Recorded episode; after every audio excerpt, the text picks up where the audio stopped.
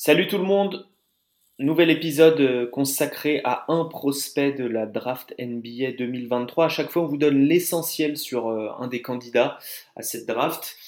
Dans cet épisode, ce sera Bryce Sensabo, joueur d'Ohio State.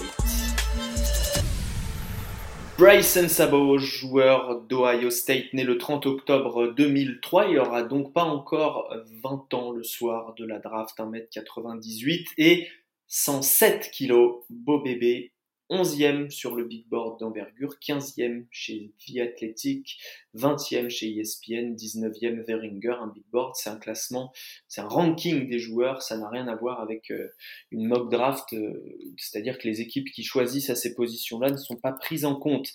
Pour euh, parler de Bryson Sabo, Thomas, Mathias, salut les gars. Salut à tous. Salut. Mathias, on commence par la biographie, comme d'habitude dans, ces podcasts euh, de l'essentiel. Qu'est-ce que tu peux nous dire sur la vie de Bryce Sensabo Alors, Bryce Sensabo, alors pour, pour une fois, on n'est pas sur un joueur euh, ultra coté en, au lycée. Donc, c'est un joueur qui vient de Orlando, en Floride, euh, qui a même, été élu le Gatorade Player of Florida dans son état, et qui donc était au lycée de Lake Island Prep et donc euh, qui n'était pas, euh, comme je l'ai dit, un, gros prospect 5 étoiles, hmm. mais plutôt un prospect 4 étoiles. donc pas attendu comme un well and done, donc comme un joueur qui allait faire une saison en NCAA puis directement partir à la draft. Ça peut s'expliquer aussi en partie parce que il a eu une blessure qui l'a fait rater sa troisième saison de high school, hmm. qui est souvent charnière, un peu charnière dans, dans les yeux des scouts, etc. Et il arrive donc euh, finalement à, Ohio State, aux côtés de, pas mal d'autres petits nouveaux, dans une grosse classe de recrutement de, la part de la fac. C'est ça, Ohio State. Qu'est-ce qu'il faisait sur le terrain? Qu'est-ce qu'on lui demandait? Euh, Thomas, euh, quel genre de joueur, quel genre de freshman il a été pour sa première année donc en NCAA alors euh, pour Bryce, c'est assez simple. Il n'était pas énormément euh, sur le terrain. On va, on va expliquer le pourquoi du comment potentiellement après. Il joue que 24 minutes par match, mais quand il était sur le terrain, il prenait la balle et il la mettait dans le cercle. C'est un peu, c'est à peu près l'image. Du coup, il avait un énorme euh, taux d'usage, 32%. C'est vraiment énorme. C'est le dixième plus gros du pays cette année. C'est un joueur qui prenait énormément, énormément de tirs sur son temps de jeu. Il prend 12 tirs en 24 minutes. Il arrive à scorer 16 points euh, sur ce temps de jeu. C'est vraiment énorme. Et il score beaucoup, il tire beaucoup, mais sur une très grosse efficacité. C'est un joueur extrêmement efficace cette année. Il a 40% sur plus de 4 tentatives à 3 points. Des 3 points qui sont très souvent assistés, 90% quasiment. Contrairement à ses jumpers à 2 points, où il a 50% de réussite sur ses jumpers à 2 points. C'est juste énorme sur moins de 20% de, tirs assistés. Donc un joueur qui vit énormément euh, sur son jeu à mi-distance. Un très très gros shotmaker à mi-distance. Il aime bien tirer à 3 points plus sur du catch and shoot. Il va pas tant que ça au cercle mais il arrive à, y peser quand même, notamment au poste, assez proche du tiers sur son court mi-distance. Donc il portait pas mal la balle, il était servi beaucoup pour scorer, peu de création pour les autres, on lui donnait la balle pour mettre la balle au fond du cercle tout simplement, que ce soit au poste, il avait des isolations sorties de, petits systèmes, donc beaucoup de situations pour scorer. Défensivement, on va en parler, c'est un, un, peu plus compliqué, donc il était mis souvent sur, sur moins bons joueurs, moins bons liés adverses il avait quand même un bon corps, donc il peut défendre pas mal de positions et monter par rapport à sa taille. Mais donc surtout, on lui donnait la balle, comme je l'ai dit, pour inscrire des paniers, pour augmenter le, score de l'équipe de Ohio State. 52% à 2 points, 40% à 3 points, 83% en lancer franc sont des chiffres euh, élites. Il n'est pas dans le 50, 40, 90, mais c'est pas loin euh, pour un première année, un freshman d'une grosse conférence, que la Big Ten euh, c'est quand même une des plus grosses conférences du pays. C'est, solide. Mathias, pourquoi on draft, on draft Bryson Sabo qui a un profil hyper particulier euh, L'équipe qui va le drafter va le drafter pour quelle raison très précisément? Pour lui faire faire quoi? Pourquoi on le draft? Euh, Bon, Bryce, c'est un, de mes chouchous, donc euh, ça va s'entendre quand je parle de lui, mais si, si on le draft, c'est pour son jeu offensif, tout simplement, c'est pour, pour marquer des paniers. Aussi, aussi dangereux derrière la ligne que, que sur du main range. Comme tu l'as dit, il a des stats, euh, il a des stats et des pourcentages euh, impressionnants. Il est moins spécialiste au cercle parce que c'est un joueur moins pas super explosif et, très lourd. Tu l'as dit, euh, quasi 110 kilos. il est capable de jouer avec le ballon en main, sans le ballon, donc vraiment être utile dans une attaque NBA. simplement, c'est pour moi, c'est le meilleur attaquant de la draft. Donc à partir de ce moment-là, évidemment, qu'il va intéresser des, des franchises NBA. Ah, tu veux dire après les, les, deux euh, les deux en haut là? Bien sûr, bien sûr.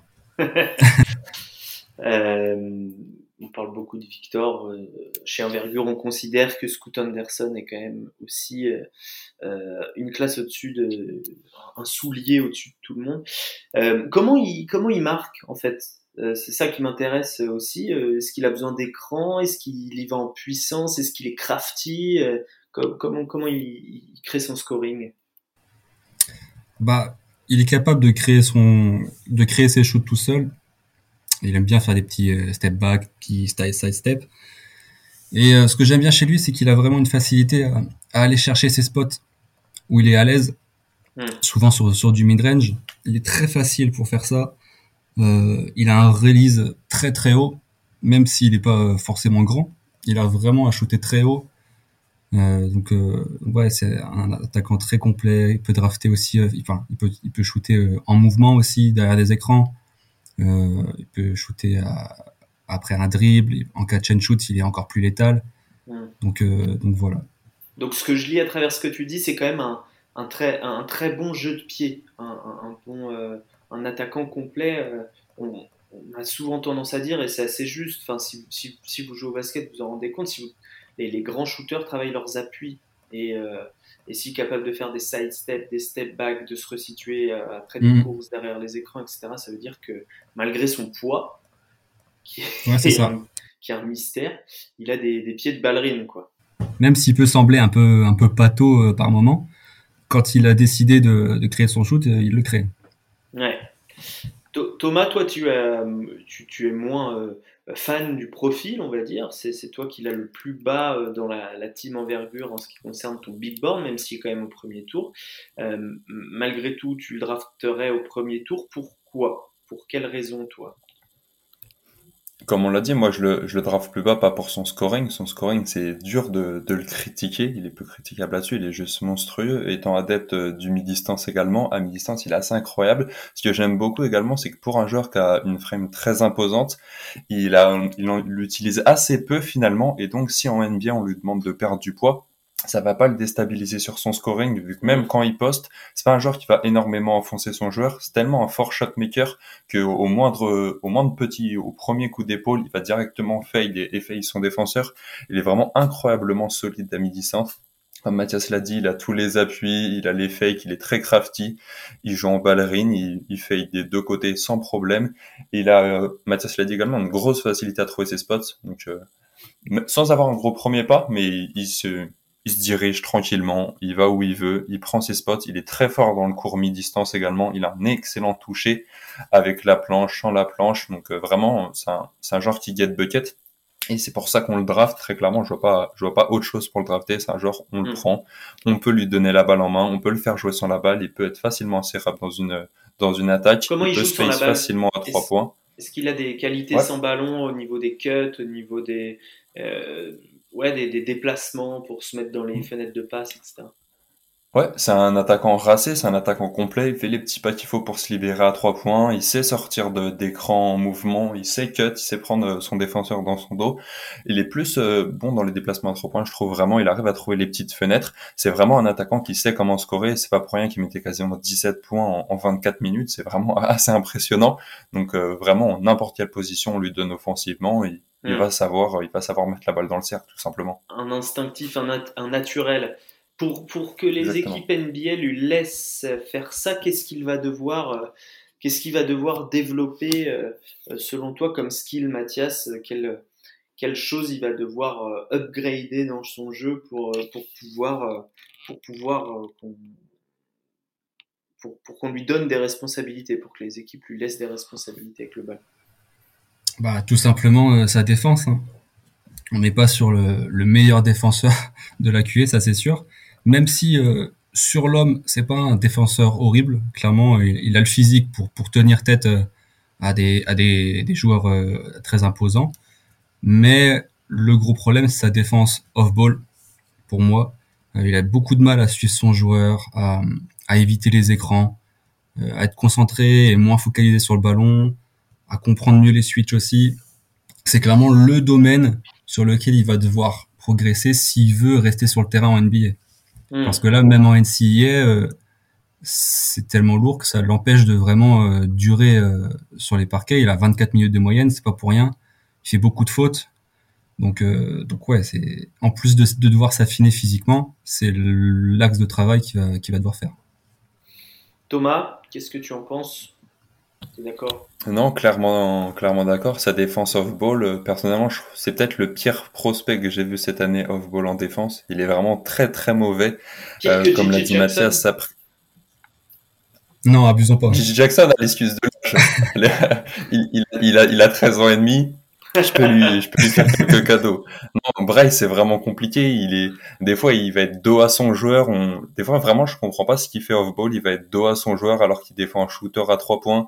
Il prend très mal les écrans. Il est un peu bras ballant un petit peu. Il a un manque d'effort également. Il est pas, il est pas aussi concentré qu'en attaque, clairement. On sent qu'il est plus, euh, il est plus attiré par l'attaque. Donc, non, vraiment, défensivement off-ball, c'est compliqué on ball, on ball pardon, comme l'a dit Mathias, c'est un peu mieux, même s'il a les appuis un peu lourds, donc je trouve qu'il peut se faire euh, blow by un peu facilement par moment, mais ça reste plus décent. Mais off ball, c'est vraiment compliqué.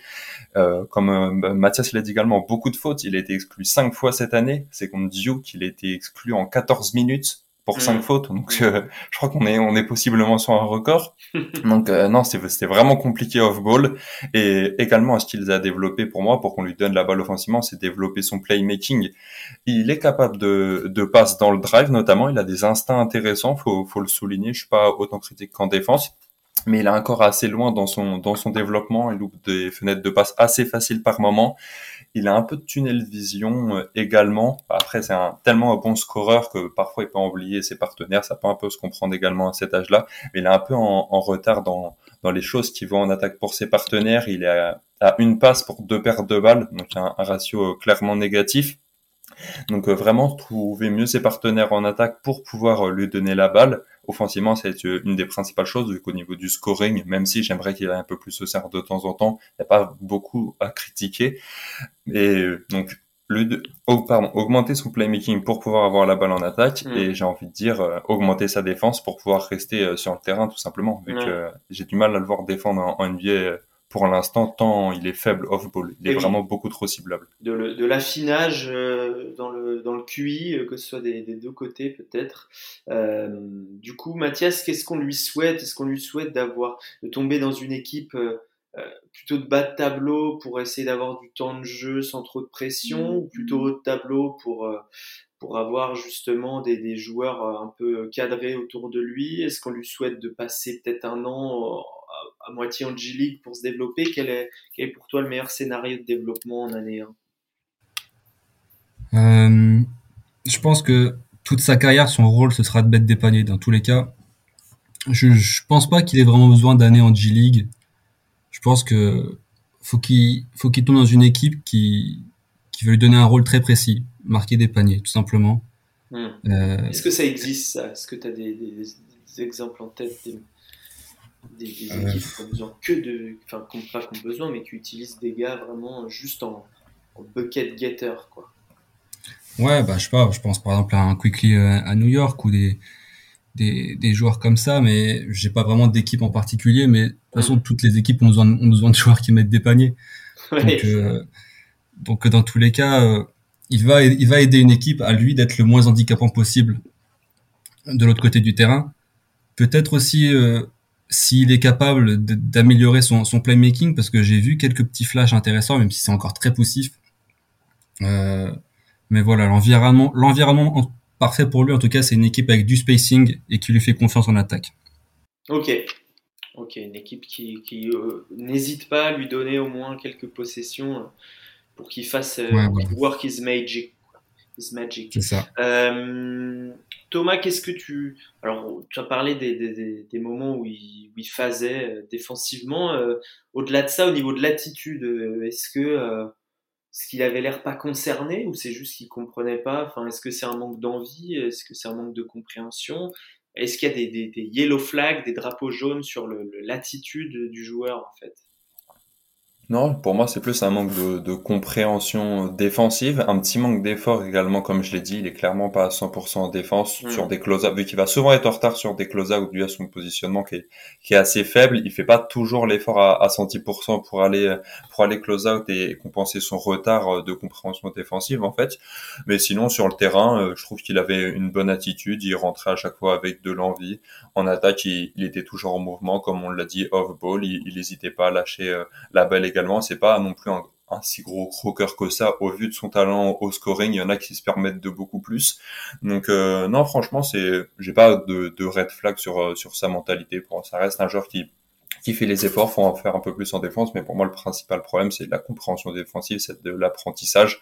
Donc pour euh, moi, vous parlez de d'un scénario en NBA, pour moi c'est pas un mec qui a besoin d'aller en, en Chili comme l'a dit Mathias. Je sais que même en NBA il va pouvoir scorer, il va pouvoir scorer à n'importe quel niveau tant il est fort. Pour moi il a besoin d'un cadre, une équipe qui mette les choses précisément euh, défensivement avec lui pour euh, vraiment lui dire voilà, va falloir taffer ça, va falloir taffer la défense si tu veux jouer en fait. Vu que si je le mets sur le terrain, je sais qu'il va me scorer, mais pour être sur le terrain, il va falloir qu'il qu progresse vraiment défensivement pour euh, ne pas être trop négatif. Vu que même s'il est très fort, même s'il met des paniers, s'il reste aussi faible off-ball défensivement, ça va être compliqué d'avoir un impact vraiment positif sur une équipe, même si euh, il met mid-range sur mid-range. C'est clair.